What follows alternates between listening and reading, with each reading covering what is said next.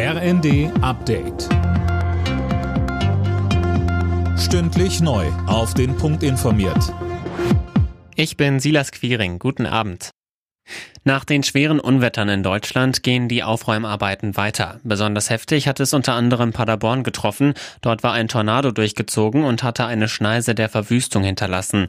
Über 40 Menschen wurden verletzt. Der Schaden geht in die Millionen. NRW-Ministerpräsident Henrik Wüst sind erschreckende Bilder, die man hier sieht. Ein enormes Ausmaß der Zerstörung. Und es ist ein kleines Wunder, dass Stand jetzt niemand zu Tode gekommen ist bei diesen großen Schäden. Unsere Gedanken sind bei den Verletzten, auch bei den Menschen, die ihr Zuhause verloren haben oder andere schwere Sachschäden. Nach dem endgültigen Fall der ukrainischen Hafenstadt Mariupol verstärken sich die Kämpfe im Donbass.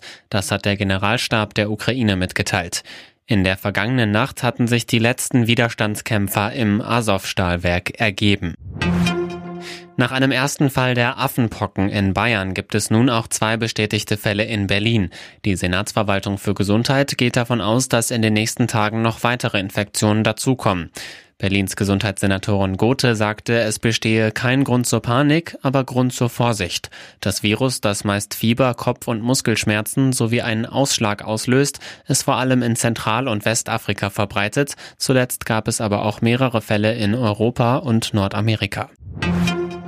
Fußballfans in ganz Deutschland blicken heute Abend nach Berlin. Dort steigt dann das Finale um den DFB-Pokal zwischen dem SC Freiburg und RB Leipzig. Mehr von Dirk Justus. Für beide Teams wäre es der erste große Titel. Für die Leipziger ist es allerdings schon der dritte Anlauf. Zweimal hatten sie bereits ein Pokalfinale verloren.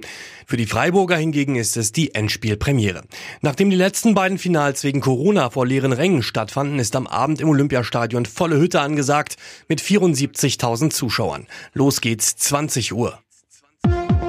Alle Nachrichten auf rnd.de